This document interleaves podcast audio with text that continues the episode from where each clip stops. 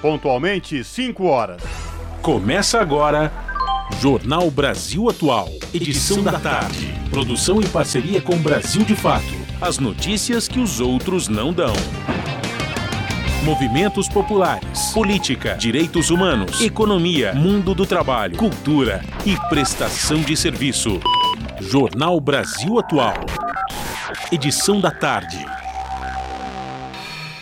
Olá, hoje é terça-feira, 11 de abril de 2023. O Jornal Brasil Atual começa agora comigo, Cosmo Silva, e com Larissa Bora. E estas são as manchetes de hoje. Lula viaja à China para estreitar laços com o maior parceiro comercial do Brasil. E Flávio Dino condena empresas por monetizar violência e quer monitoramento efetivo nas redes sociais. Em reunião com presidentes dos TRS, ministro Alexandre de Moraes pede sugestões para combate às fake news nas eleições de 2024. Bolsonaro perdeu por unanimidade recurso contra Alexandre de Moraes no Tribunal Superior Eleitoral. Após 100 dias, 45% dos paulistas acham que governador Tarcísio de Freitas, do Republicanos, fez menos do que esperavam pelo Estado. Pesquisa alerta poder público sobre a importância da alimentação escolar na rede pública do Rio de Janeiro.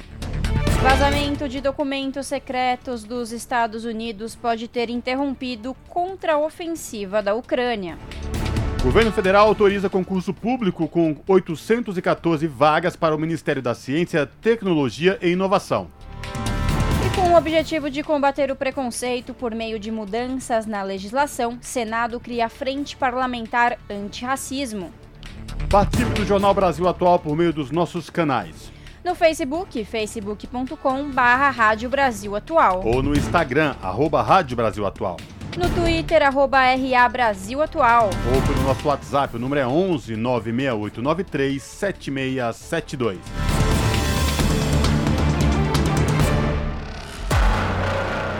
Você está ouvindo? Jornal Brasil Atual, edição da tarde. Uma parceria com Brasil de Fato. Na Rádio Brasil Atual. Tempo e temperatura. Desta terça-feira aqui na capital paulista é de tempo parcialmente nublado, agora 24 graus. Sem previsão de chuva para hoje. Durante a madrugada, o tempo fica nublado e a temperatura fica na casa dos 17 graus. Em Santo André, São Bernardo do Campo e São Caetano do Sul, a tarde desta terça-feira também é de tempinho parcialmente nublado, 22 graus neste momento. Na região do ABC Paulista, não tem chance de chuva. O período da madrugada será de tempo limpo e a temperatura fica na casa dos 17 graus. Tempo parcialmente nublado em Mogi das Cruzes. Agora os termômetros marcam 22 graus. Sem previsão de chuva em Mogi. Durante a madrugada, tempo limpo e temperatura na casa dos 16 graus. E em Sorocaba, região do interior de São Paulo, a tarde desta terça-feira é de tempo ensolarado, agora 27 graus.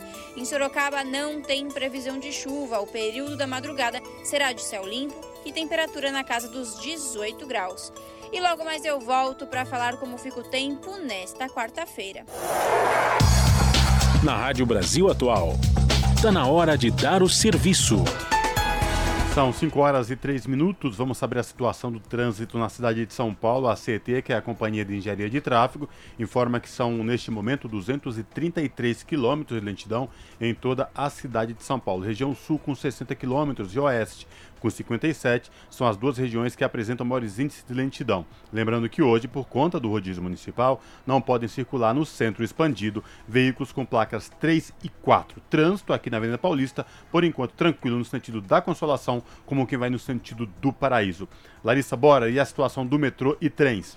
Olha, Cosmo, segundo o site do metrô, tá tudo tranquilo, operação normal em todas as linhas. E mesma coisa na CPTM, Companhia Paulista de Trens Metropolitanos.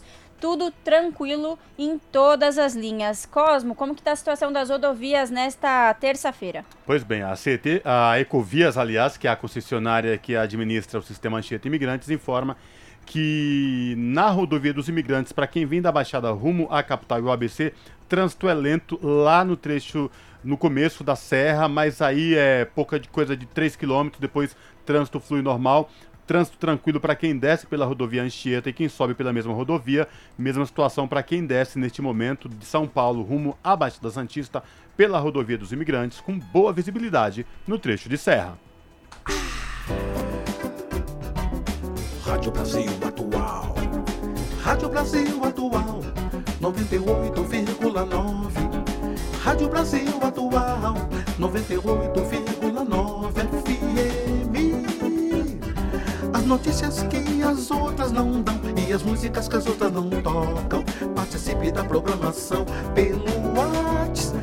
WhatsApp 9 68937672 9 68937672 Rádio Brasil Atual 98,9 FM Jornal Brasil Atual. Edição da tarde. 5 horas mais 6 minutos.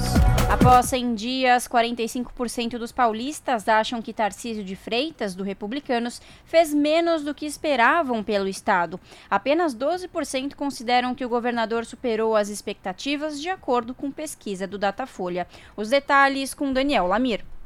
Pesquisa Datafolha, divulgada no último domingo, dia 9, mostra que Após os 100 primeiros dias do governo de Tarcísio de Freitas do Republicanos, a maioria dos paulistas avaliam que ele fez pelo Estado menos do que esperavam. O índice nesse caso é de 45%. Outros 12% acham que o governador fez mais do que era esperado dele após as eleições de 2022.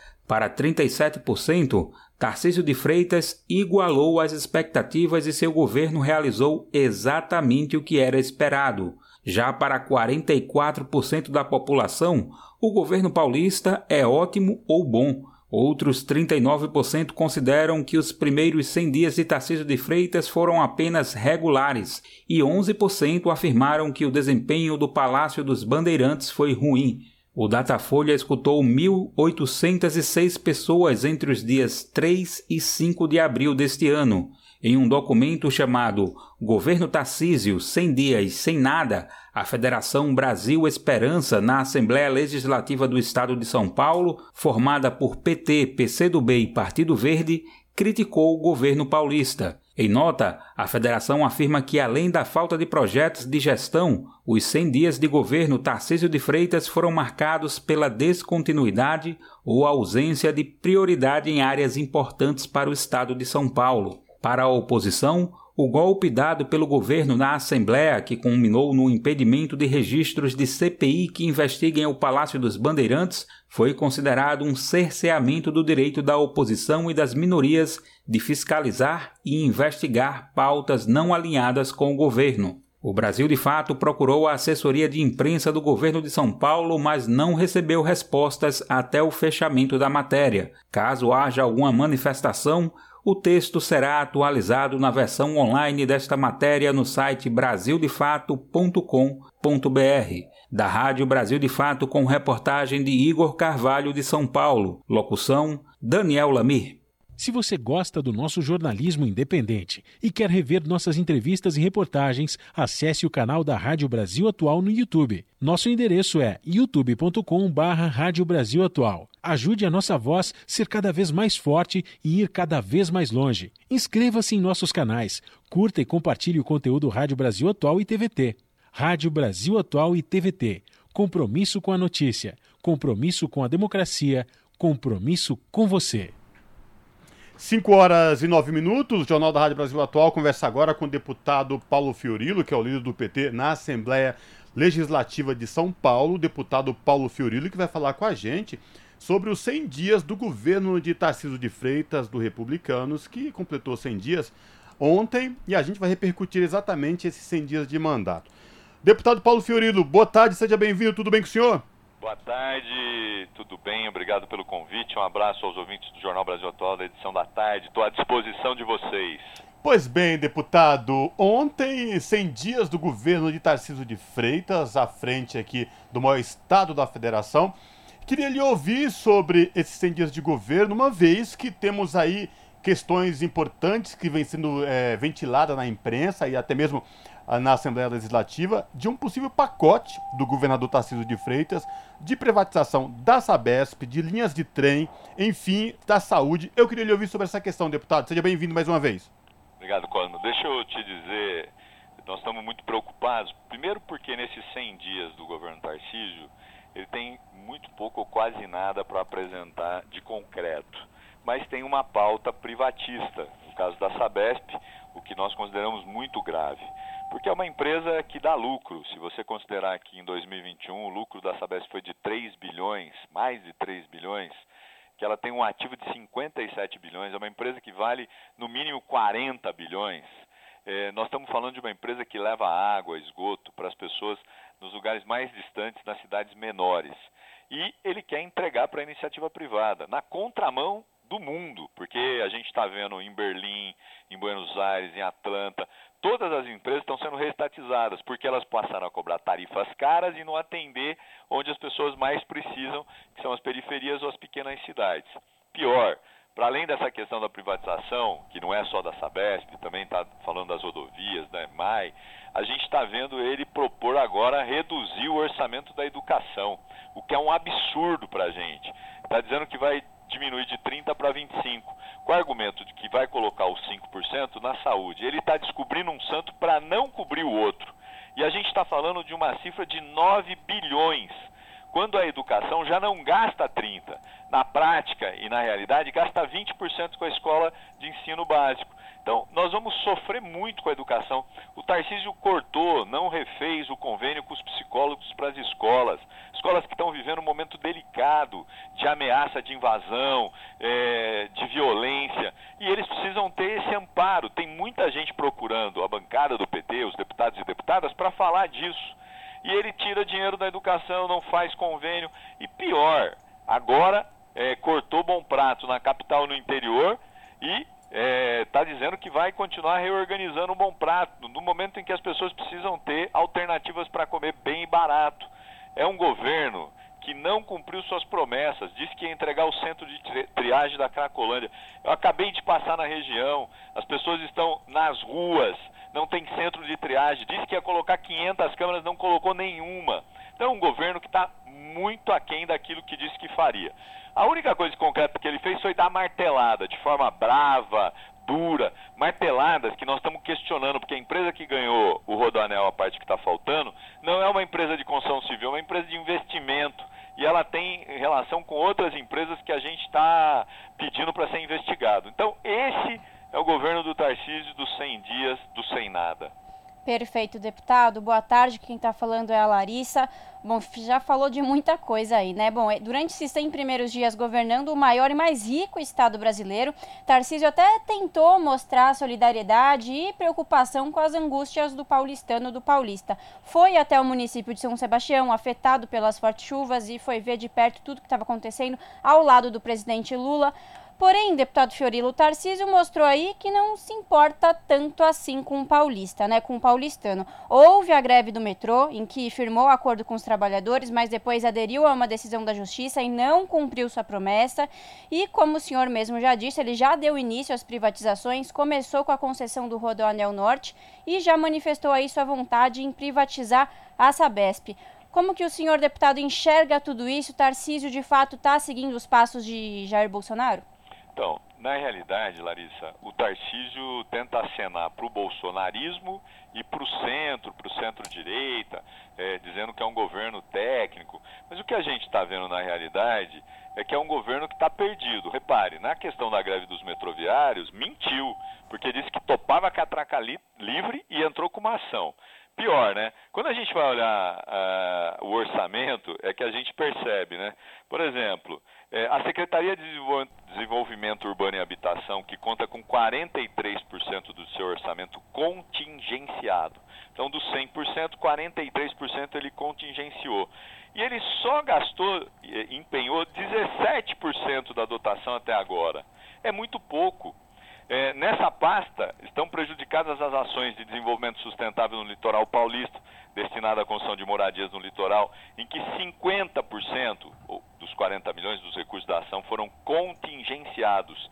E até o dia 4, último agora de abril, nenhum centavo foi gasto. Esse é o governo do Tarcísio, que faz um gesto, foi solidário, dialogou com o governo Lula, o que é um diferencial do bolsonarismo, mas na prática tem investido mal, tem cortado recursos onde não deveria. Deputado Paulo Filho, vamos falar um pouco agora de educação, né? Estado de São Paulo, estado mais rico da federação, bem lembrado pela minha colega Larissa Bora, mas nós não temos a melhor educação do país, deputado Paulo Fiorilo. E recentemente, uma tragédia, uma escola aqui de São Paulo, um aluno é, esfaqueou uma professora, enfim, dessa violência exacerbada que não é só aqui em São Paulo, mas de forma geral e que joga luz a uma questão muito importante que é na capacitação e investimento na educação, nos profissionais da educação e nos professores acima de tudo. Eu queria lhe ouvir sobre a educação aqui no estado de São Paulo. Vocês ontem, a bancada do Partido dos Trabalhadores com outros deputados foram fazer um ato simbólico nessa escola onde aconteceu uma tragédia. E também, já aproveitando a, situação, a oportunidade, gostaria também de ouvi-lo sobre a manobra aí capitaneada pelo governador Tarcísio de Freitas, presidente da Alesp, o que impediu, é, por exemplo, da oposição que pedisse abertura de CPIs, por exemplo. Eu queria ouvir sobre esses dois temas, deputado. Então, Cos, sobre a educação, é uma, um tema que nos preocupa muito, principalmente que ele está dizendo que vai reduzir de 30% para 25% da receita líquida corrente, das, das, da, do, dos impostos, o investimento ou, ou a dotação para a educação. Se você considerar que hoje o orçamento é de 62 bilhões, significa que ele vai tirar 9 bilhões da educação. E essa questão que você tratou sobre a violência nas escolas é gravíssimo. E não é um problema de polícia na escola, é um problema de você ter um, um grupo de mediação de conflitos, que o governador Dória vetou um projeto nosso, é a possibilidade de ter psicólogos nas escolas, é a possibilidade de você envolver a comunidade, envolver os professores e alunos num debate sobre essa questão da segurança, mas não de colocar segurança armado ou colocar polícia. É um erro. Agora, o que a gente está vendo que na prática, se o governo tirar 9 bilhões, a gente vai ter uma educação muito mais precária. Primeiro, porque o governo não conseguiu reformar todos os prédios. Segundo, porque o salário pago aos professores está muito aquém daquilo que ele precisa. Então, nós precisamos fazer esse debate público, mostrar que a educação do Estado precisa de recurso, precisa fazer reforma nas escolas, precisa pagar bem os profissionais da educação, porque senão a gente não tem uma escola de qualidade. Esse é o grande desafio que está colocado e a bancada tem debatido isso. Até porque ontem nós fomos fazer um ato na Escola Emiliano de Cavalcante, lá em Alto de Pinheiros, onde a professora eh, deu aula, a professora que foi assassinada, e a gente foi lá para mostrar isso, que a educação é uma coisa séria e precisa ser respeitada, tanto do ponto de vista orçamentário como do ponto de vista das políticas públicas que, infelizmente, o governo até agora, ao contrário de ter implementado políticas, cortou no caso dos psicólogos. Perfeito. São 5 horas, mais 18 minutos. Jornal Brasil Atual, edição da tarde. Estamos falando com o deputado Paulo Fiorilo, líder do PT na Alesp. Deputado, ainda sobre Tarcísio e escolas, hoje, durante uma visita em Campinas, o governador afirmou que haverá contratação de psicólogos e seguranças desarmados para as escolas estaduais. Porém, apenas isso. Só jogou essa informação, não falou quando nem como isso vai ser feito. E tem essa proposta do Tarcísio de diminuir o orçamento da educação. É, bom, o governador fala em reduzir verba para a educação, mas joga aí essa proposta de recuperação de segurança nas escolas. Eu quero te ouvir sobre isso, deputado. Então, Larissa, isso é mais uma demonstração das contradições desse governo, né? Que é um governo que anuncia um monte de coisa, mas entrega pouco ou quase nada. Esse é o grande problema. É, a questão dos psicólogos, eles cortaram, aí estão falando que eles vão retomar. É que assim, não basta dizer que vai retomar, tem que retomar, aliás, tem que retomar o mais rápido possível. Na, na escola que a gente teve ontem, havia uma insegurança muito grande, inclusive do pessoal que trabalha lá, porque tinha ameaça de invasão. Então nós estamos vivendo um momento delicado e que o problema não pode ser enfrentado com a polícia, tem que ser enfrentado com a educação, com a inteligência, com a psicologia, com a pedagogia, com instrumentos que são da educação e não da segurança. Da segurança tem que ter inteligência, tem que monitorar as redes, tem que buscar os que estão propondo fazer esse tipo de coisa para evitar que façam. É, hoje, conversando com uma pessoa, ela falou: Paulo, sabe uma coisa que podia pensar? É evitar que as crianças levem a mochila, que eles deixem o material na escola para não ter que ficar carregando mochila, que é uma forma de evitar o transporte para dentro das escolas. Então, essas coisas são medidas é, que poderiam ser pensadas e que poderiam minimizar ou mitigar a situação que a gente está vivendo. Então, insisto, é um governo que promete muito, mas entrega pouco. Deputado, vamos retomar então sobre a minha. Fiz duas perguntas em uma, e aí a minha colega Larissa queria fazer mais uma pergunta sobre educação. Eu queria lhe ouvir sobre esse caso recente, quando novos deputados assumiram a Alesp. Teve aí ah, claro. é, é, esse jogo, governador, mais presidente da Alesp, por conta da questão da CPI. Foi muita confusão, uma manobra aí que não permitiu que, de fato, a oposição se manifestasse. Queria te ouvir também sobre essa questão. Então, só para te situar e situar os ouvintes. É, aqui na Lesp sempre foi assim. No dia da posse, estabelece-se uma fila e que o pessoal chega antes para poder ter as primeiras posições. Esse ano, o presidente anterior, o Carlão Pignatari, fez uma normativa dizendo que é, só receberia pedidos de CPI, de frentes, no, na sexta-feira depois da posse. É, e a partir daí a gente foi dialogando, tentando construir uma proposta de diálogo em que a oposição pudesse ter as suas representações é, acatadas e a situação também. Até porque as CPIs que a gente apresentava não eram CPIs contra o Tarcísio, eram CPIs contra o Dória, contra o Rodrigo.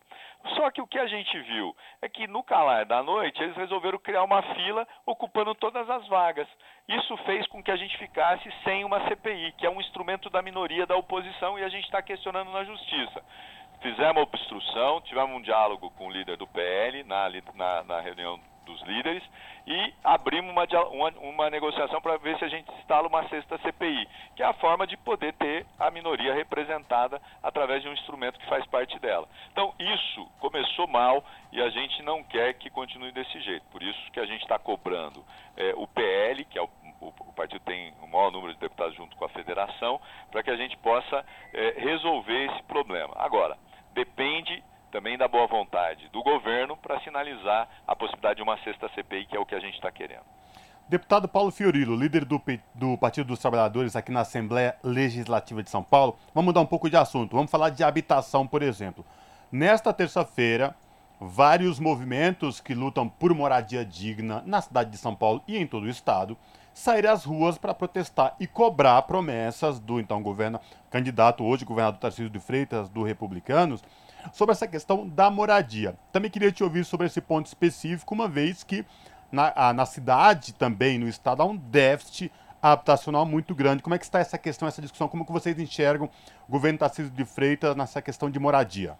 Então, como eu te disse, é, com preocupação também, porque a gente está vendo é, o Tarcísio agora pela execução orçamentária. Ele congela mais de 40% do orçamento de habitação e pior, né, tem é, dotações na habitação que ele nem está usando, que não gastou absolutamente nada. Nós já estamos indo para o quarto mês.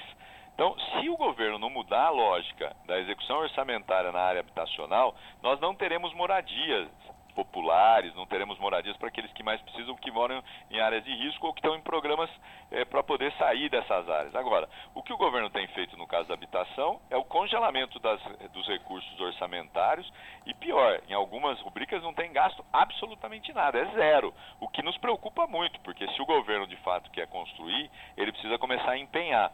Não dá para deixar para o final do ano, porque daí não vai construir absolutamente nada. A gente questionou aqui a extinção do CDHU, parece que o governo reviu a posição, vai manter, o que ajuda nesse debate, mas não resolve se não tiver recurso para ser investido. Deputado Paulo Fiorilo, para a gente finalizar o nosso papo, infelizmente nosso tempo está se esgotando, a gente tinha N pautas e assuntos para conversar. Queria abordar com o senhor um assunto muito delicado e ao mesmo tempo não menos importante, que é a questão dos moradores em situação de rua, moradores que né, vêm sentindo uma violência muito grande nos últimos tempos por parte da Prefeitura de São Paulo aí, que é, via justiça foi autorizada a retirar barraca dessa população, mas no entanto retira barraca e não sinaliza onde essas pessoas podem viver com dignidade. Eu sei que o senhor tinha um projeto aí em parceria com o padre Júlio Lancelotti. Queria te ouvir sobre essa questão. O que, que vocês estão fazendo, pensando para tentar reverter essa situação? Eu sei que um caso pontual na cidade de São Paulo, mas essa questão de moradores em situação de vulnerabilidade nas ruas se estende pelo estado inteiro, deputado. É, esse é um problema grave. Infelizmente, nem o governo municipal, nem o governo estadual tem tratado com a devida, é, com a, de, com a devida atenção. É, eu apresentei um projeto que foi depois denominado Projeto Padre Júlio Lancelotti, que era contra a porofobia, ou seja, a construção de obstáculos em áreas públicas que impeçam as pessoas de se abrigarem, de poderem sentar. Esse projeto foi aprovado no final do ano, mas o governador vetou, né? o governador Tarcísio vetou. A gente teve uma reunião eu, o padre Júlio e o secretário Kassab, colocamos a importância do projeto, poderia ser um marco para o estado de São Paulo, mas infelizmente não houve é, a sensibilização necessária. Nós vamos continuar esse debate aqui na Assembleia, vamos propor outras iniciativas que possam ajudar a colocar luz nesse problema que é gravíssimo e que envolve moradia popular, emprego, é, envolve saúde, é uma transversalidade necessária. E, infelizmente, os governos não têm entendido isso. Como eu te disse, no caso da Cracolândia especificamente, nem o centro de triagem foi entregue até agora.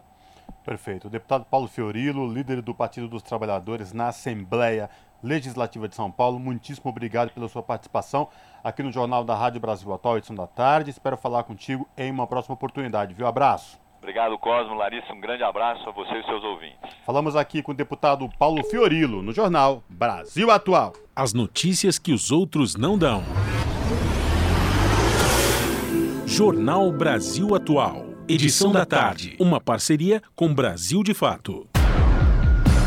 5 horas mais 26 minutos.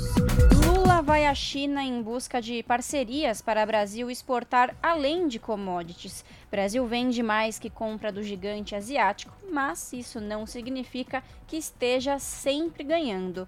Os detalhes com Geisa Marques.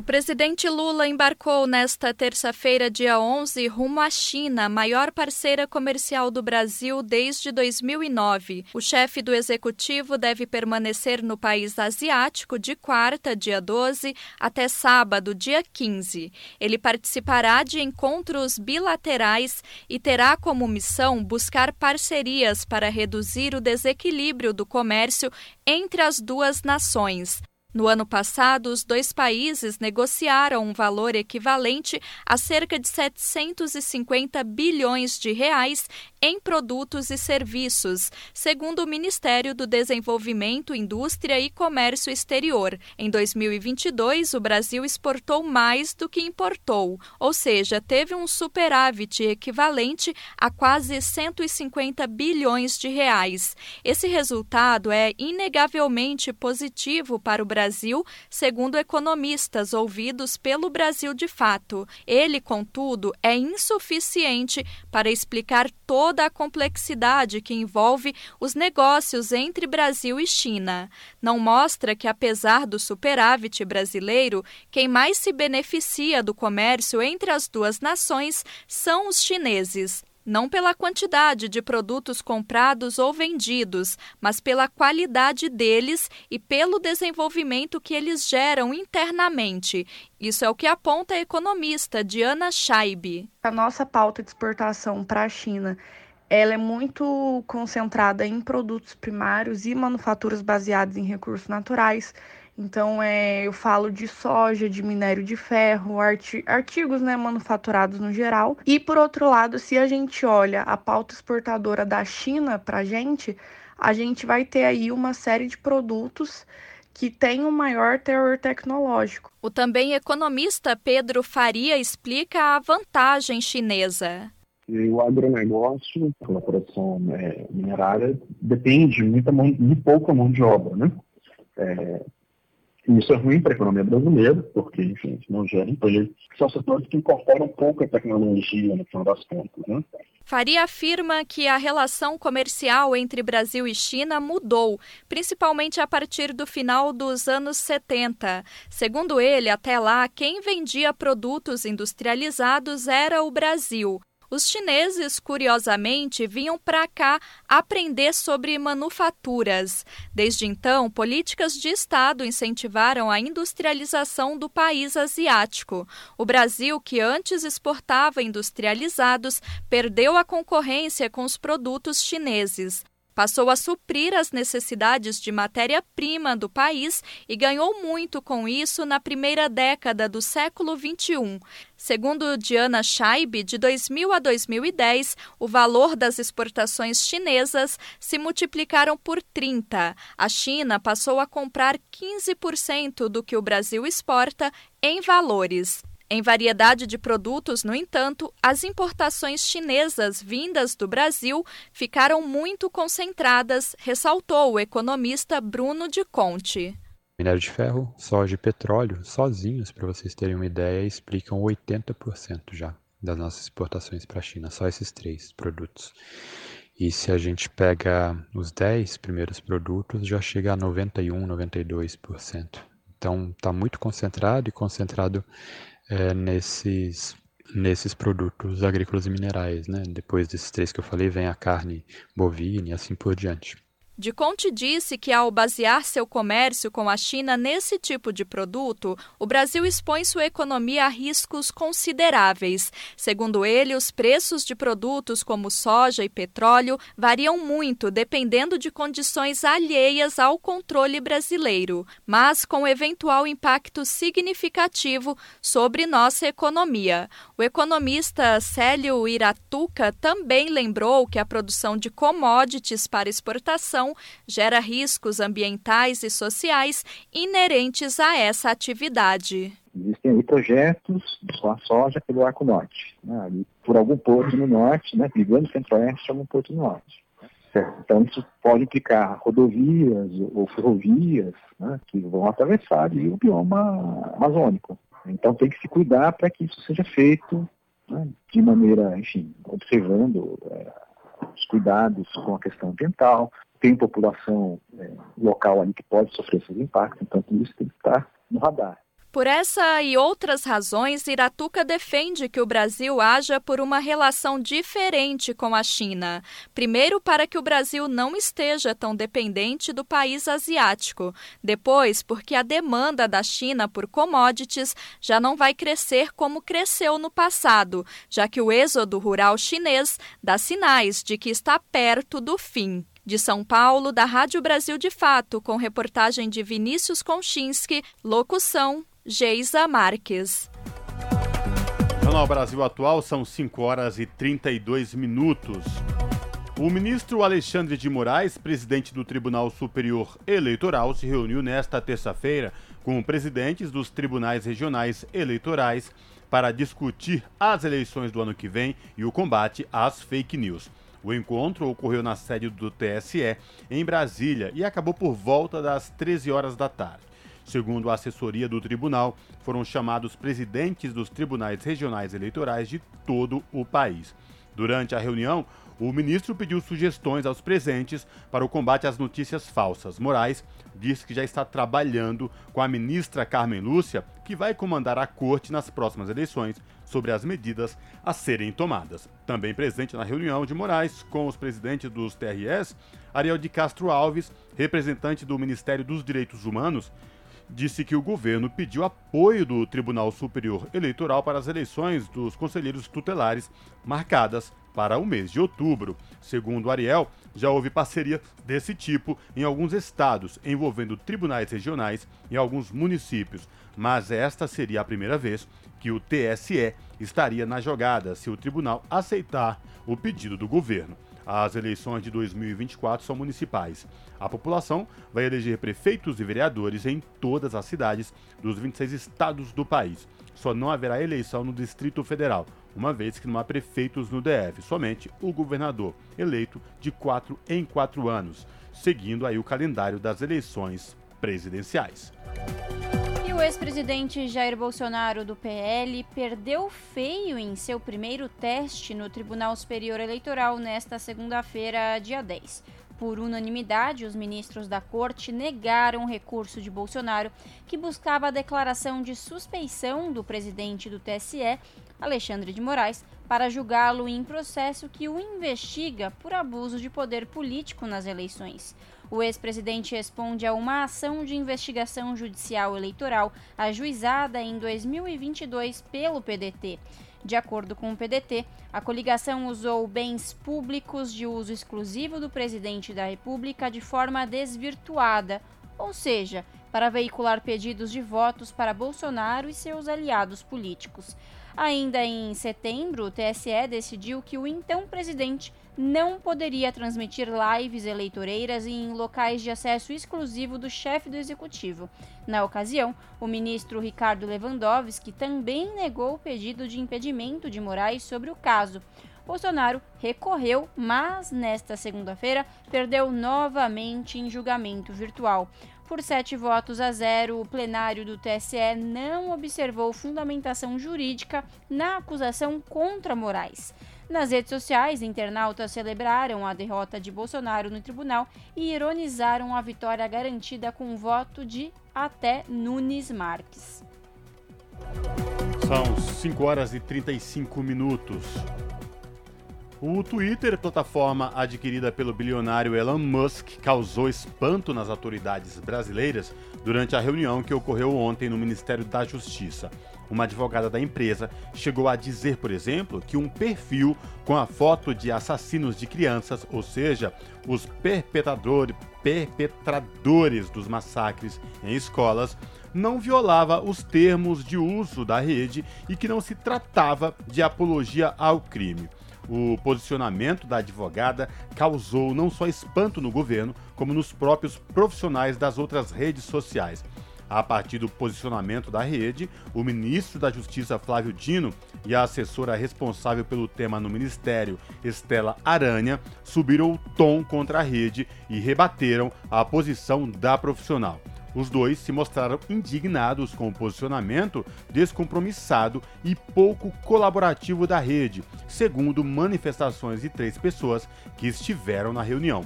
Os perfis elencados pelo governo mostravam não só imagens de crianças agredidas, como ameaças e músicas enaltecendo ataques à escola. Mas o Twitter ignorou as colocações. Desde que Musk assumiu o Twitter, houve mudança em relação à plataforma com as autoridades brasileiras e mudanças também nas equipes, com o esvaziamento de alguns e a entrada de estrangeiros no time. Na segunda, a BBC Brasil informou que procurou o Twitter para que comentasse o conteúdo violento contra crianças nas redes e recebeu como resposta um emoji de fezes. Musk publicou em 19 de março nas redes sociais que se alguém enviasse um e-mail para a assessoria de imprensa do Twitter, receberia o emoji como resposta.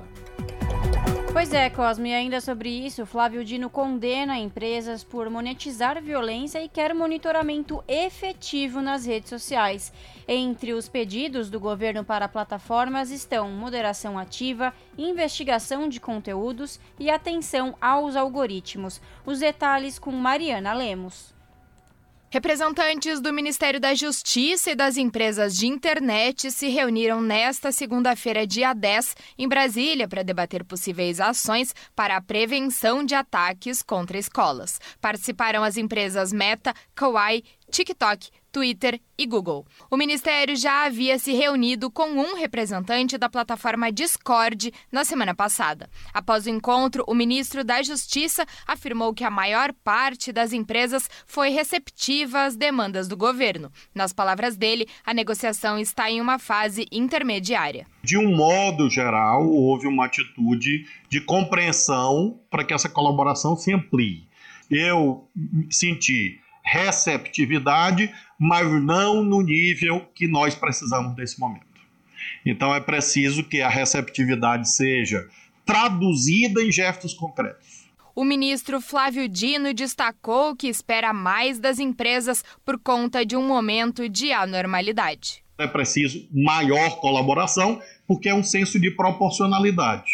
Você tem circunstâncias normais, o nível de colaboração estaria ótimo mas nós não estamos em circunstâncias normais. Os pedidos do Ministério para as plataformas foram a realização de moderação ativa, investigação de conteúdos, atenção aos algoritmos de recomendação e melhor atendimento às forças policiais em casos concretos de postagens criminosas. Dino ressaltou que atualmente as plataformas fazem recomendações de vídeos com violência explícita ou com incitação à violência para usuários que buscam informações sobre os ataques às escolas. Ele destacou que mudar isso é factível. Essa empresa sabe meus hábitos de consumo, essa empresa sabe recomendar alternativas de lazer e de gastronomia para todos nós que aqui estamos. A empresa não sabe?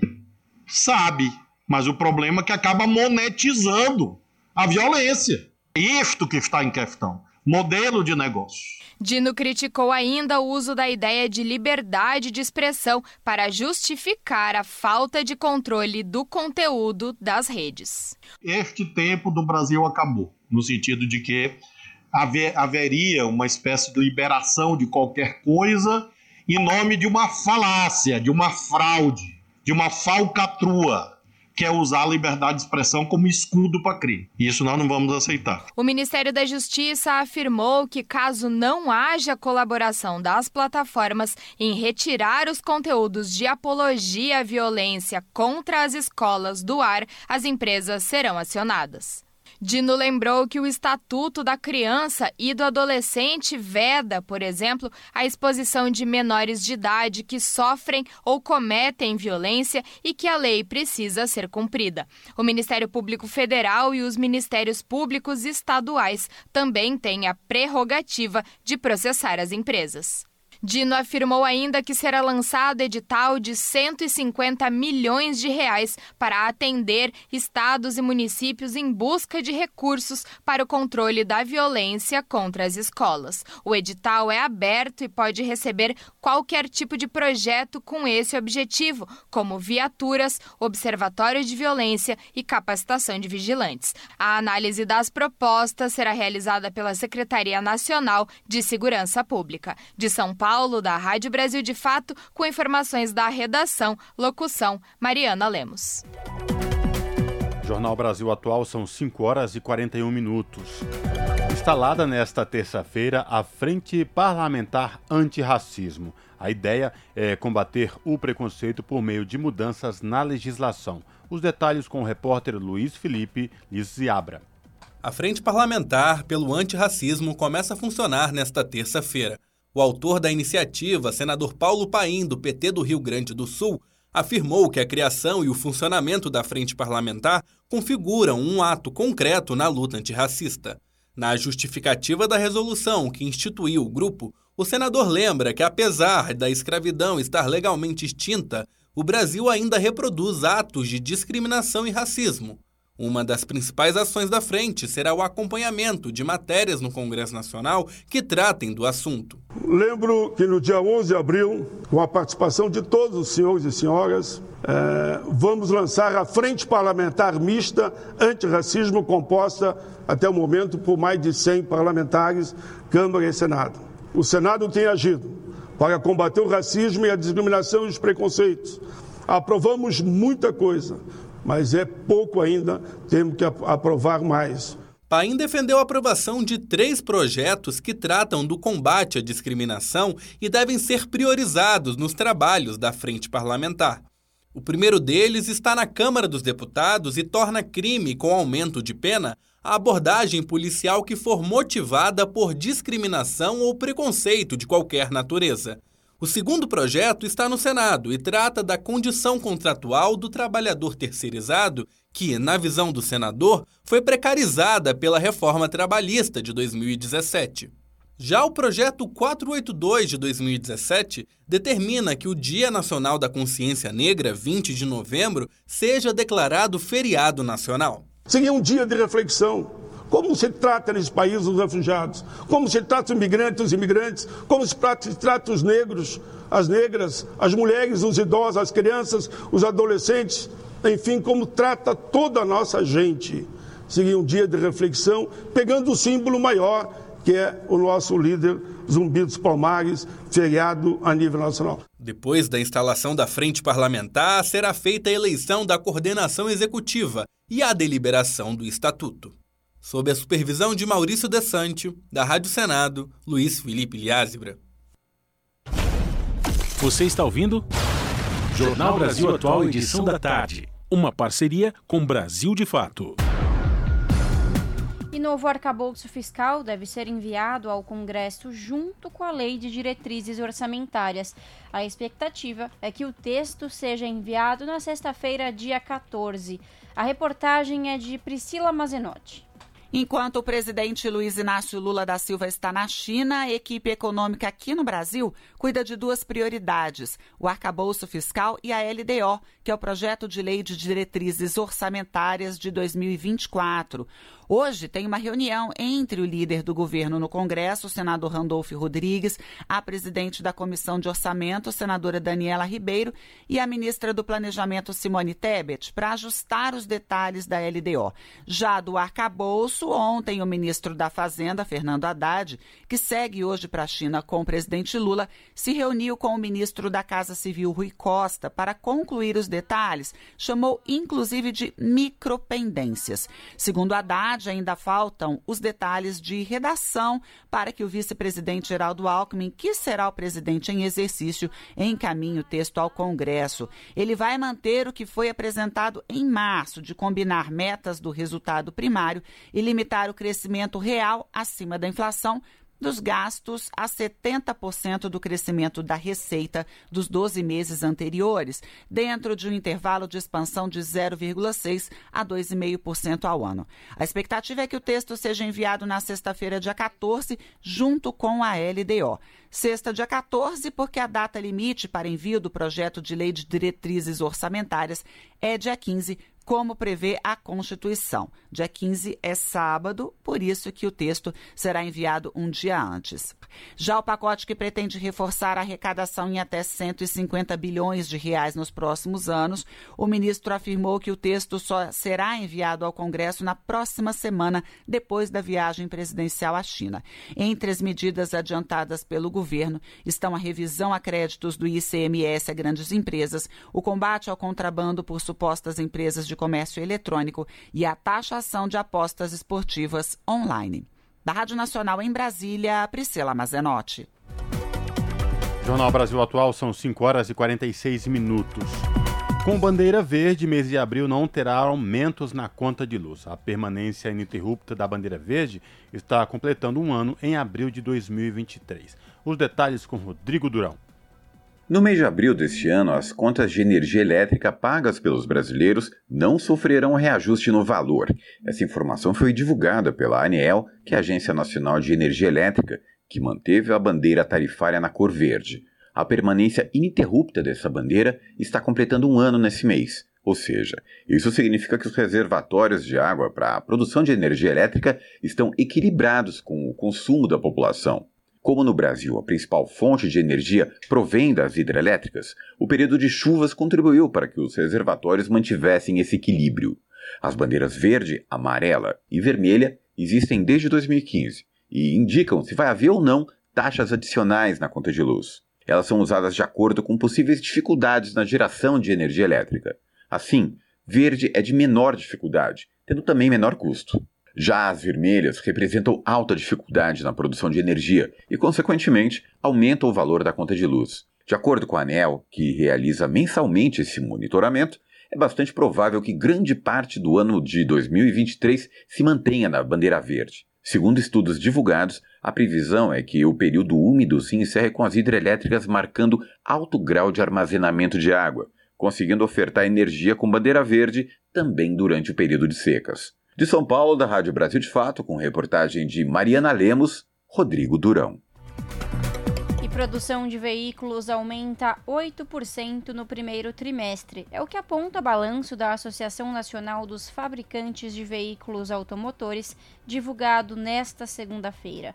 A reportagem é de Leandro Martins. Com 496 mil unidades fabricadas nos primeiros três meses de 2023, a produção de veículos aumentou 8% no primeiro trimestre do ano, em comparação com o mesmo período de 2022. Mas esse número é o pior para o trimestre desde 2004, de acordo com o balanço da Anfávia, a Associação Nacional dos Fabricantes de Veículos Automotores, divulgado nesta segunda-feira. Segundo o presidente da Anfávia, Márcio Leite, a produção do setor no país é impactada pela queda na venda de veículos, devido aos juros altos e também por causa da diminuição nas exportações de automóveis. O dirigente comenta o momento que enfrenta a indústria automobilística nacional. Nós tivemos oito fábricas paradas é, no mês de março, isso é um número que nos preocupou bastante. Dois turnos que foram suspensos. É um mercado que tem sim um problema de aquecimento, ele precisa reaquecer. Em março, diversas montadoras anunciaram férias coletivas aos funcionários e a paralisação da produção de veículos em suas plantas no Brasil. Foi o caso da Volkswagen, que paralisou a produção em fevereiro em duas plantas no estado de São Paulo e uma no Paraná. Mesma situação das montadoras Hyundai, Mercedes-Benz e General Motors do Brasil, que anunciaram férias coletivas aos funcionários. Segundo a Anfávia, a indústria de veículos no país sofre também com a queda nas exportações. Isso porque tradicionais compradores dos veículos brasileiros, como Chile, Colômbia e Argentina, estão importando mais produtos de empresas da Ásia. Márcio Leite revela preocupação porque 1 milhão e 200 mil trabalhadores dependem da indústria automotiva nacional, que é a oitava maior do mundo, e espera apoio do governo federal para alavancar novamente o setor. Da Rádio Nacional em São Paulo, Leandro Martins. Você está ouvindo? Jornal Brasil Atual, edição da tarde. Uma parceria com Brasil de Fato. São 5 horas e 50 minutos. Nos 100 dias do seu governo, Lula desfez retrocessos ambientais, ambientais, aliás, mas proteção dos biomas não está consolidada. Especialistas reconhecem novo rumo da política ambiental e elencam desafios que podem fazer desmatamento zero fracassar. A reportagem é de Murilo Pajola. Ao completar 100 dias nesta segunda, dia 10, o governo Lula já colocou em marcha medidas vitais para a preservação dos biomas, mas ainda não reverteu de maneira definitiva a tendência de destruição na Amazônia e no Cerrado. E especialistas preveem que isso não vai acontecer tão cedo. Para cumprir a promessa de campanha do desmatamento zero até 2030, será preciso mais do que desfazer o desmonte ambiental deixado por Jair Bolsonaro. Ambientalistas ouvidos pelo Brasil de Fato estão confiantes de que os resultados devem aparecer nos próximos anos, desde que haja mais rigor na fiscalização e menos concessões ao agronegócio. Anne Alencar, diretora de ciência do Instituto de Pesquisa Ambiental da Amazônia, diz que os dados do DETE, o sistema de alertas do INPE, indicam redução sensível no desmatamento da Amazônia e do Cerrado. Mas ela destaca que o governo Lula deve passar por um teste a partir do próximo mês de maio, época em que termina a estação chuvosa na Amazônia e as queimadas começam a aumentar. Eu diria que a partir de agora, em maio, principalmente, são os meses onde alguma coisa é, precisa ser feita de fato, né? Isso com um efeito educativo muito forte. Tem que mostrar para todo mundo que estão tendo operações nesses lugares é, mais quentes do desmatamento, que hoje a gente sabe é, onde são, e deixar claro que, que essa não é uma área abandonada pelo Estado. Márcio Astrini, secretário executivo do Observatório do Clima, ressalta que não é possível fazer uma avaliação justa do começo do mandato sem considerar que o governo anterior fez tudo em seu poder para favorecer os criminosos ambientais. Os efeitos são sentidos até hoje nos números do desmatamento. Eu acho que o grande resumo que nós temos é, desse início de mandato é que antes nós contávamos o tempo para a destruição completa da Amazônia, a destruição completa da governança ambiental, a destruição completa da imagem do país. E agora nós contamos o tempo para ver quando o desmatamento vai abaixar, é, quando a governança será reinstalada e, e quando a nossa rota na agenda de clima vai ser corrigida. Entre as medidas de Lula com avaliação positiva do Observatório do Clima estão a reativação do Fundo Amazônia, a retomada da capacidade de operação do IBAMA, a volta da cobrança de multas ambientais e a operação contra o garimpo ilegal na terra indígena Yanomami. Para marcar os 100 dias, a ministra do Meio Ambiente, Marina Silva, deve relançar na próxima semana o Plano de Ação para a Prevenção e Controle do Desmatamento na Amazônia Legal. A iniciativa, que resultou na redução de 80% do desflorestamento do bioma entre 2004 e 2015, foi engavetada por Bolsonaro. O Observatório da Governança Ambiental do Brasil, criado em 2022, cobra do governo Lula a ampliação da participação da sociedade civil no CONAMA, o Conselho Nacional do Meio Ambiente. A instância é a mais importante para a interlocução entre governo federal e sociedade civil, mas havia sido esvaziada por Bolsonaro. De Lábrea, no Amazonas, da Rádio Brasil de Fato, Murilo Pajola. E entrou em vigor a lei que estabelece medidas contra o desperdício de água. As informações com a repórter Bianca Mingotti. Já está valendo a lei que mudou a política federal de saneamento básico para estabelecer medidas de prevenção a desperdícios e de aproveitamento das águas de chuva e de reuso não potável das chamadas águas cinzas, que são as usadas em chuveiros, pias, tanques e máquinas de lavar roupa, por exemplo. O projeto de lei, aprovado pelo Poder Legislativo em 9 de março deste ano, encaminhado para sanção presidencial, tinha um parágrafo para restringir a utilização das águas de chuva e das águas cinzas. De acordo com a matéria, essas águas só poderiam ser destinadas a atividades menos restritivas quanto à qualidade. Porém, o presidente Luiz Inácio Lula da Silva vetou esse dispositivo. De acordo com a mensagem de veto encaminhada ao Congresso Nacional, a medida contraria o interesse público. A mensagem ressalta que a ação inviabilizaria a utilização de águas da chuva para o consumo no semiárido brasileiro, o que, de acordo com o veto, causaria insegurança hídrica para os habitantes da região.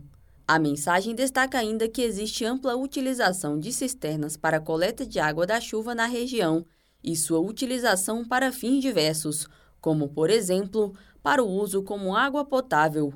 O autor do projeto, senador Laércio Oliveira, do Progressistas de Sergipe, destaca a importância de políticas públicas para frear o desperdício de água no Brasil.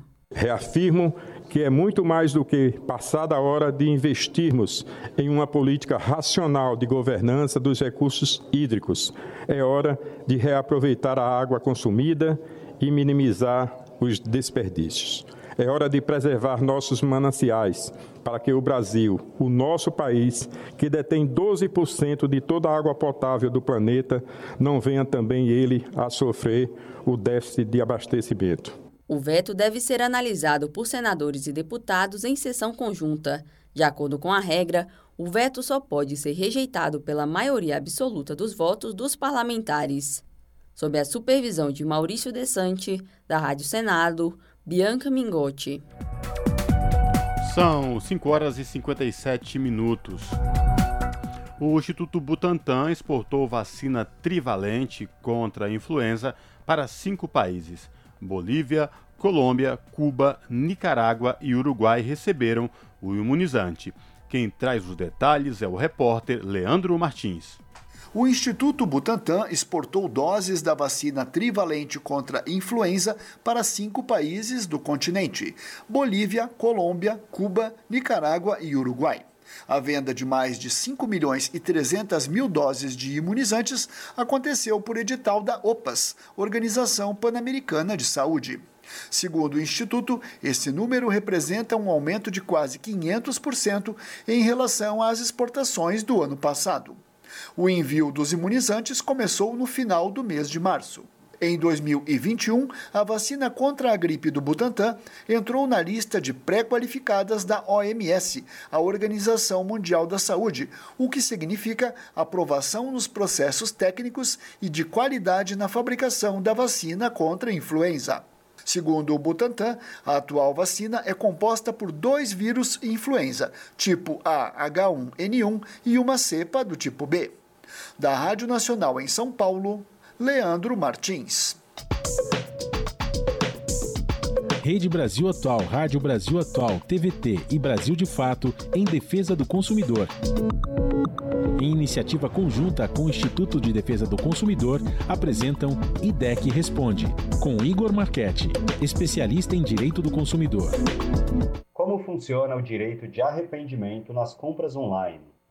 Na questão das compras online, compras fora do estabelecimento comercial, é possível o consumidor ter o direito que nós chamamos de direito de arrependimento. Esse direito está previsto no artigo 49 do Código de Defesa do Consumidor e garante que o consumidor possa é, se arrepender realmente da compra e pedir a devolução do valor, independentemente de pagamento de taxas e é, qualquer tipo de encargo. Não pode ter nenhum tipo de obstáculo para o consumidor ter esse direito atendido e as lojas são obrigadas a sim é, respeitá-lo. Rede Brasil Atual, Rádio Brasil Atual, TVT e Brasil de Fato em defesa do consumidor. Em iniciativa conjunta com o Instituto de Defesa do Consumidor, apresentaram IDEC Responde. Pontualmente 18 horas. Rádio Brasil Atual. Para sugestões e comentários, entre em contato conosco por e-mail redação@jornalbrasilatual.com.br ou WhatsApp DDD 11 96893 7672. Acompanhe a nossa programação também pelo site redebrasilatual.com.br.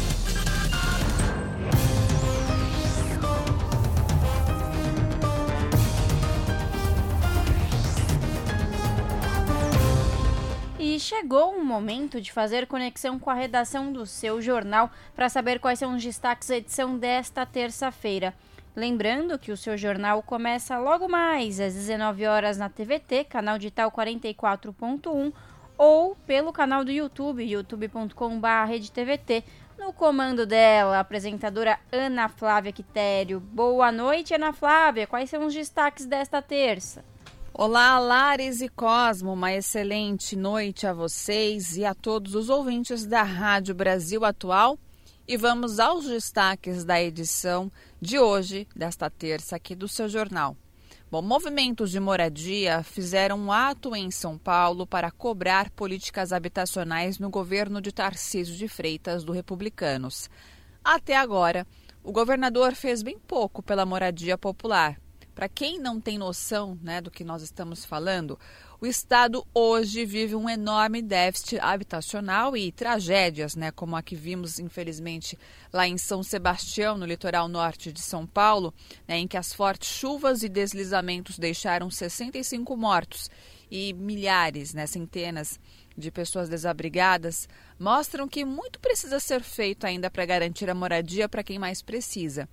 E por isso, movimentos de moradia, né, eles realizam então atos como os de hoje na capital paulista para cobrar mais ações do governo estadual. Vamos falar também que sites educacionais dos governos de São Paulo e Minas Gerais transferiram dados de crianças e adolescentes para publicidade. É verdade. Quando você acha que nada mais pode surpreender, foi durante a pandemia, mas só agora o caso veio à tona com a divulgação de relatório de uma das mais importantes organizações internacionais de direitos humanos. Também teremos a Confederação Nacional dos Trabalhadores do Ramo Financeiro lançou hoje a campanha Menos Metas, Mais Saúde para evidenciar o cenário de adoecimento físico e mental dos trabalhadores do ramo financeiro. O repórter Guilherme Oliveira ele foi lá e acompanhou o lançamento em Porto Alegre. E para encerrar, Hoje temos o segundo dia da nossa série especial sobre os 100 dias do governo Lula e vamos mostrar o que aconteceu na relação do Brasil com o mundo. Né? Após quatro anos de isolamento na gestão de Bolsonaro, o país retorna a ter destaques positivos no cenário internacional. Temos a exemplo a viagem do presidente Lula à China, que depois aí de desse governo, né, praticamente se isolou referente à China, que é um grande parceiro né, potencial aí do Brasil. Essa conversa, esse encontro pode ser um grande passo para voltarmos a, a ter essa, essa parceria com a China. Então, esses destaques, além, claro, das nossas reportagens completas vocês acompanham pontualmente às sete da noite comigo no seu jornal.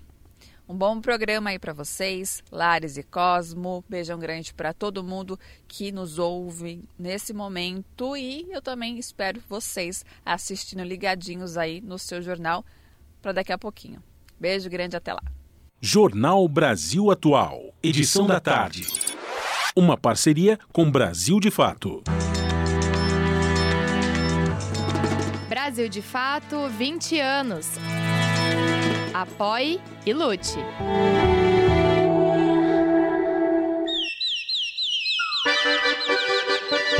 Te aproxega, vivente. Comece agora o Alimento é Saúde.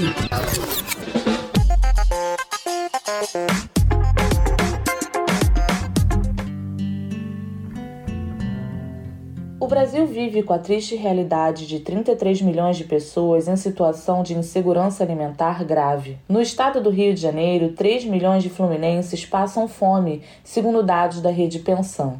É como se metade da população que vive na capital não tivesse o que comer. O cenário é grave. Uma pesquisa do Observatório de Alimentação Escolar em parceria com a Ação da Cidadania, mostrou que a alimentação escolar é a principal refeição para 56% dos estudantes da rede pública na região metropolitana do Rio.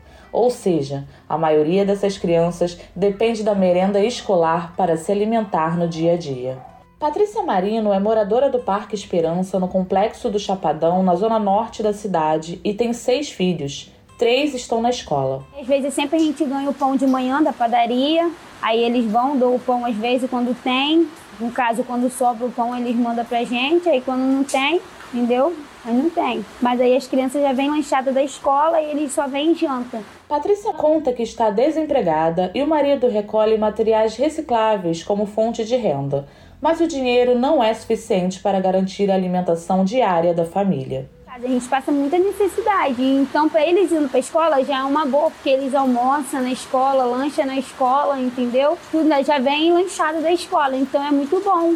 Isso, porque já vem alimentado da escola. Às vezes não tem em casa, já vem, já é um alívio. Mas às vezes tem, um, por exemplo, dois pães, já divide para eles, entendeu? Os três que estão em casa. Porque para mim meu marido, a gente não se importa se comeu ou se não comeu. O importa é a criança ter comido, né? E tá alimentado.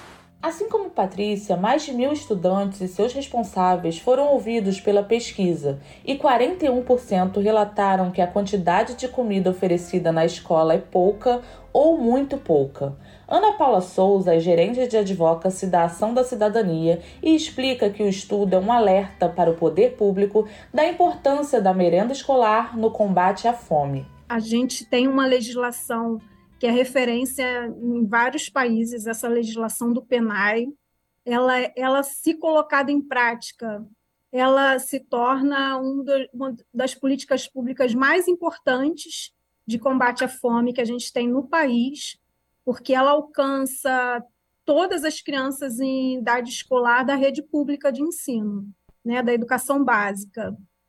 Então, ela atende um número de cerca de 40 milhões de estudantes né, que utilizam a alimentação escolar. É, é, é uma Argentina. E num país onde 33 milhões de pessoas estão em situação de fome, esse alimento é mais do que importante, porque pode ser a única refeição do dia para muitas dessas crianças. Né? E para muitas delas é a única refeição saudável o Programa Nacional de Alimentação Escolar, o PENAI, determina que 30% do valor repassado aos estados e municípios pelo Fundo Nacional de Desenvolvimento da Educação deve ser utilizado na compra de alimentos da agricultura familiar. Isso é muito importante para garantir merendas saudáveis para os estudantes. A nutricionista e assessora executiva e de pesquisa do Observatório de Alimentação Escolar, Luana de Lima Cunha, diz que, além disso, é necessário criar ações de educação alimentar e nutricional. A gente vê que a, abertura desses mercados institucionais, que é o PNAE é um deles, por exemplo, a alimentação escolar, para os agricultores ele fornece, ele fornece não, né? Ele favorece o crescimento assim de toda a comunidade, de todo o município, né? A gente vai ter então um fortalecimento ali da cultura alimentar por uma própria produção local, a gente tem um favorecimento de alimentação, ingestão de alimentos na sua época. Então, a safra vai estar contribuindo ali também, garantindo ainda uma maior oferta de nutrientes e minerais para quem está recebendo aquela alimentação. Enfim, vai contribuir para a saúde de quem está recebendo, para quem está produzindo. Mas a prática tem sido diferente. Estudantes de algumas escolas relataram à pesquisa que a alimentação não é regular e outros estudantes que são servidos apenas lanches um outro dado aponta que estudantes negros são os mais afetados pela falta de merenda nas escolas, mesmo ela sendo a principal fonte de alimentação para a maioria dos alunos. O mobilizador de advocacy da Ação da Cidadania, João Vitor, explica esse dado. Quando a gente faz essa pesquisa e vê que a maioria dos alunos da rede pública tem na alimentação escolar a principal refeição do dia, e ver que esses alunos, a maioria das respostas são de pessoas negras, não tem como a gente não fazer uma linha direta ao, é, ao racismo alimentar. Então, a gente vê que é uma, é uma geração de alunos que consegue perceber que convive com a fome diariamente, né? que, que são vitimadas pela violência da fome. Apesar da volta do Conselho Nacional de Segurança Alimentar e Nutricional, o CONSEA, e do Programa de Aquisição de Alimentos pelo governo Lula, para Ana Paula, a fome no estado só poderá ser resolvida quando o governo do Rio der mais atenção para o assunto. Muitas vezes a gente tem uma nutricionista no, no estado ou no município para dar conta de todas as escolas, hospitais, de todos os equipamentos públicos. A gente tem visto isso como uma grande dificuldade né, de operacionalização do, do programa. Então, é, é preciso olhar para quem são né, os profissionais, os técnicos que colocam em prática essa política pública. Do Rio de Janeiro, para a Rádio Brasil de Fato, Jéssica Rodrigues.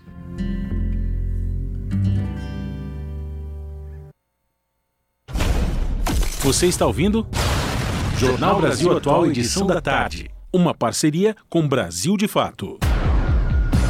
Jornal Brasil Atual são 6 horas e 11 minutos. Tentativa de extinguir justiça do trabalho não é novidade, é o que diz juíza sobre PEC bolsonarista. O deputado está coletando assinaturas para propor o fim do Ministério Público do Trabalho e cortes especializadas em áreas. Os detalhes com Daniel Lamir. O deputado federal bolsonarista Luiz Felipe de Orleans e Bragança, do PL de São Paulo, planeja enviar uma proposta de emenda à Constituição para extinguir a Justiça do Trabalho e o Ministério Público do Trabalho. A informação é do DCM. Para iniciar a tramitação na Câmara, é necessário o apoio de pelo menos 171 deputados federais. Até o momento, o congressista já conseguiu cerca de 70 assinaturas. Mas esta não é a primeira vez que a Justiça do Trabalho é alvo de tentativas de extinção, inclusive vindas do próprio Judiciário. Valdete Souto Severo, professora de Direito e Processo do Trabalho da Universidade Federal do Rio Grande do Sul, afirma que a tentativa do deputado é mais do mesmo quando olhamos para a história. Desde a década de 90 que a gente vem enfrentando esse mesmo discurso, inclusive muitas vezes em determinado momento por parte de pessoas de dentro da própria Justiça do Trabalho, do Poder Judiciário em geral também. E eh, não é uma novidade, portanto, né? Há sempre essa vontade do capital de extinguir a Justiça do Trabalho, porque, bem ou mal, é a justiça mais eficiente. É a justiça em que os processos tramitam em menos tempo. E é uma justiça social, né? Em 2020, a Justiça do Trabalho distribuiu pouco mais de 28 bilhões de reais aos demandantes e arrecadou 3,6 bilhões de reais para a União em impostos de renda, INSS, custas, emolumentos e multas aplicadas pelo órgão de fiscalização, segundo o mais recente relatório geral da Justiça do Trabalho. Ainda assim, Valdete lembra que o Conselho Nacional de Justiça estabeleceu no ano passado metas que, na opinião dela, acabam contribuindo para fortalecer o argumento de que não precisa uma estrutura de poder separado para cuidar dos conflitos entre capital e trabalho. Para ela, esse é um equívoco histórico gravíssimo. Entre as metas está a de julgar a quantidade maior de processos de conhecimento do que os distribuídos no ano corrente e a de estimular a conciliação extrajudicial. Para Valdete Souto Severo, há chances de aprovação. Porque é uma conjuntura, né? Nós temos um parlamento conservador e, em larga medida, hostil aos direitos sociais. Nós temos um discurso que vem desde a década de 90 nesse sentido. Nós temos o, o enfraquecimento do movimento de resistência, né, representado pelos movimentos sindicais, mas também pelos movimentos de classe. E nós temos essa atuação, é, que é quase assim, é, é, difícil até, é difícil falar disso em pouco tempo até, eu gostaria depois de ver como é que isso vai se colocar, porque assim, é uma coisa complexa, mas é, é fácil. Há uma atuação do próprio Poder Judiciário que acaba desestimulando, assim, retirando o valor da função da busca da justiça através do Judiciário.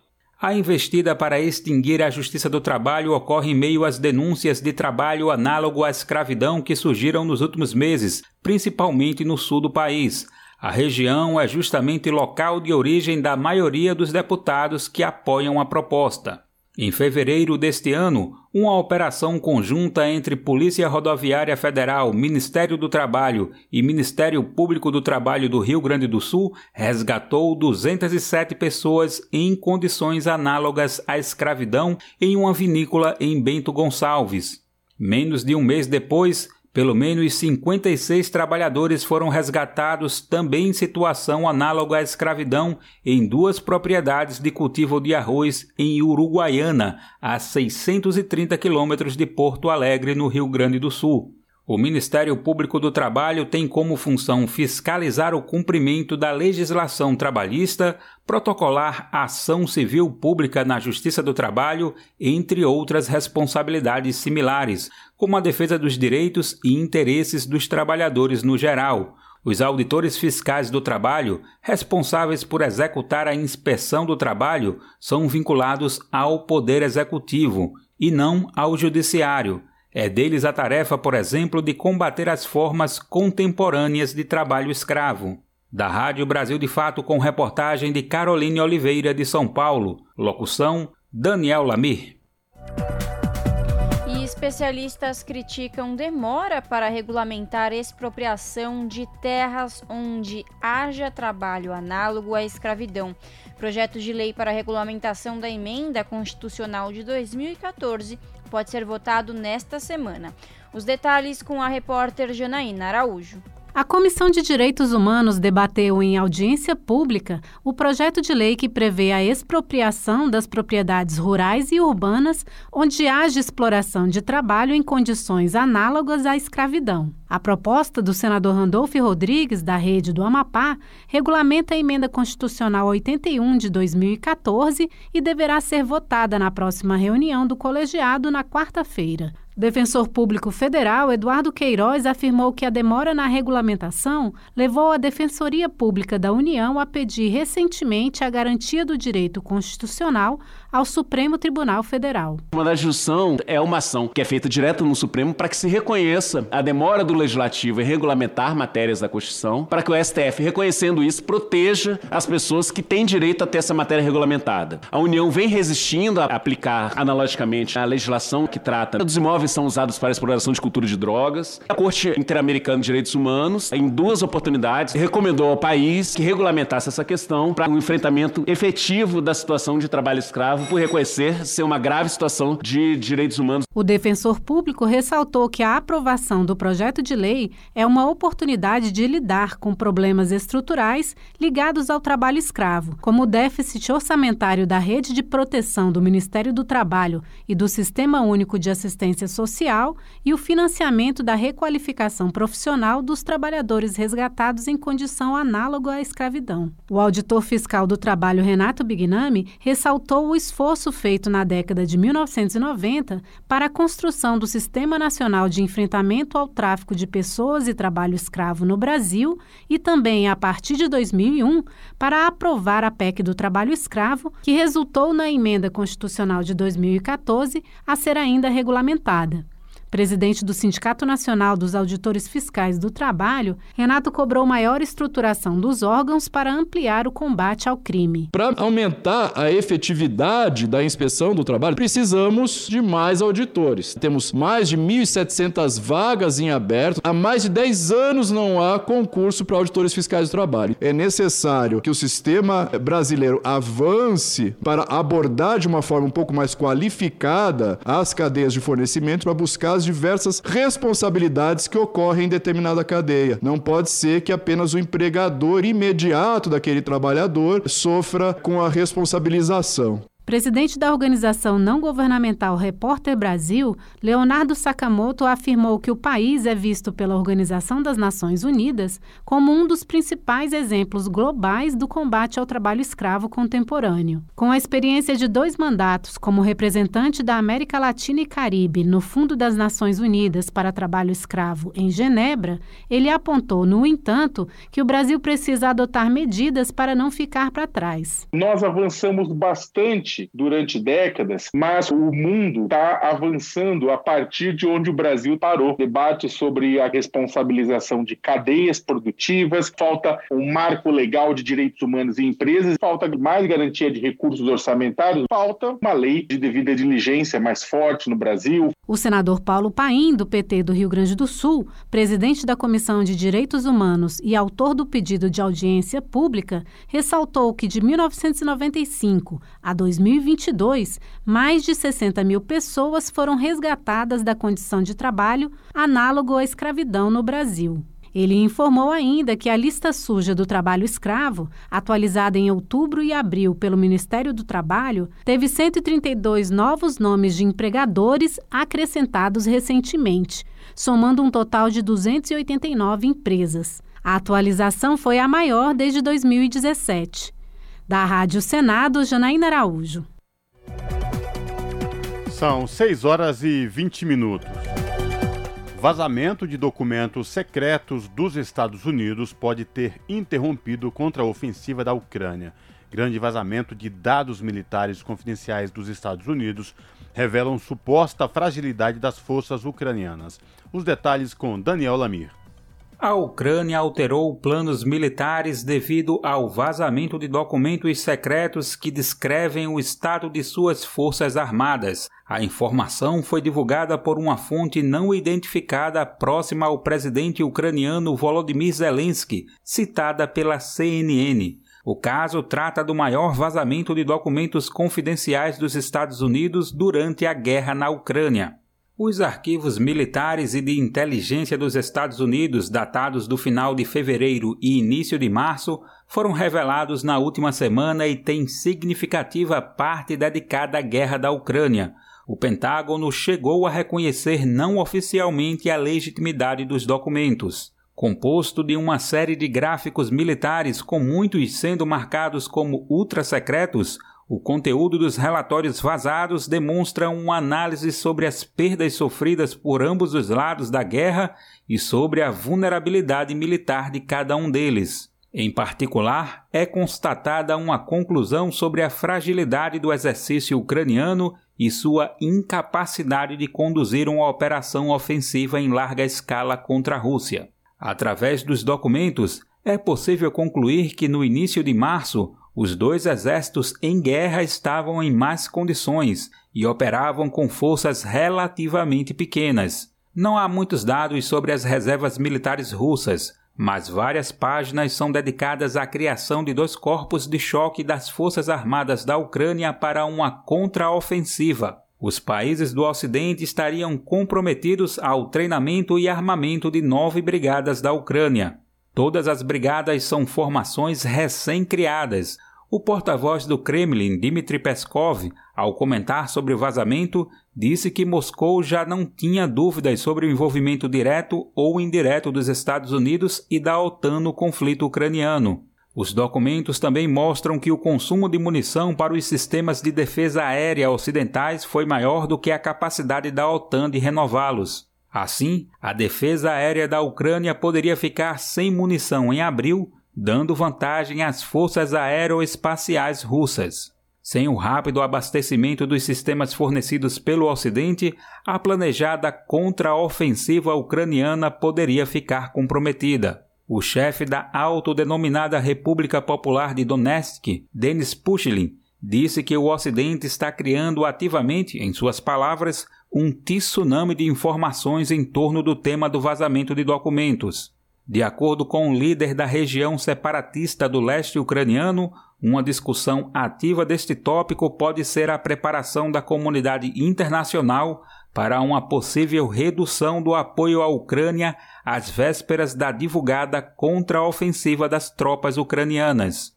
Pushlin também observa que este vazamento, abre aspas, só pode afetar a posição dos estados que ainda têm ilusões sobre o apoio à democracia e os verdadeiros objetivos dos Estados Unidos no mundo. E deste lado, este é um desenvolvimento totalmente positivo. Fecha aspas. Da Rádio Brasil de Fato com informações da redação no Rio de Janeiro. Locução: Daniel Lamir.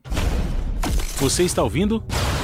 Jornal Brasil Atual, edição da tarde. Uma parceria com Brasil de Fato governo federal autoriza concurso público com 814 vagas para o Ministério da Ciência, Tecnologia e Inovação.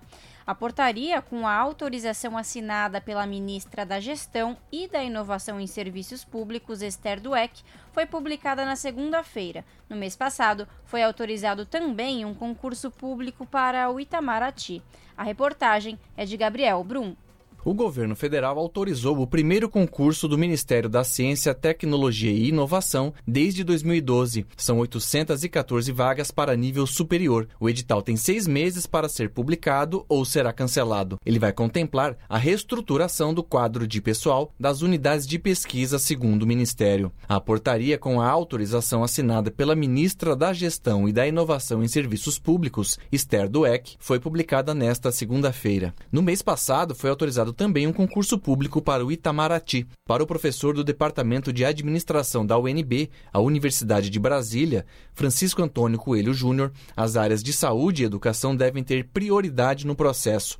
Ele defende um mapeamento da máquina pública para saber onde é necessário a reposição de pessoal as agências, as entidades federais do executivo como um todo, né? E aí tendo que particularizar cada organização para fazer o mapeamento né, do dimensionamento da força de cada organização que justifique aí a, a proposição, entendendo o real interesse da sociedade, né, que é o pressuposto básico da administração pública. A chegada de novos profissionais ajuda a oxigenar e melhorar o serviço público, segundo o professor Francisco Coelho. Pessoas que têm mais conhecimento em relação às possibilidades de, de, ferramentas de autogestão e de busca pelo melhor desempenho, com um compromisso social mais efusivo e que, portanto, são capazes aí de impactar na cultura organizacional. O professor defende ainda que os gestores precisam saber alinhar o perfil e as competências do ocupante com o cargo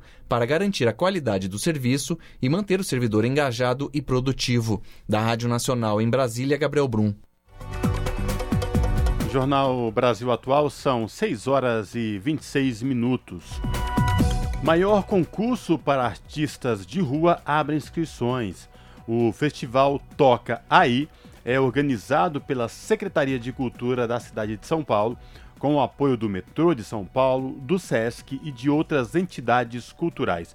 Saiba mais na reportagem de Leandro Martins abrem nesta segunda-feira, dia 10, as inscrições para o maior concurso destinado a artistas de rua do Brasil.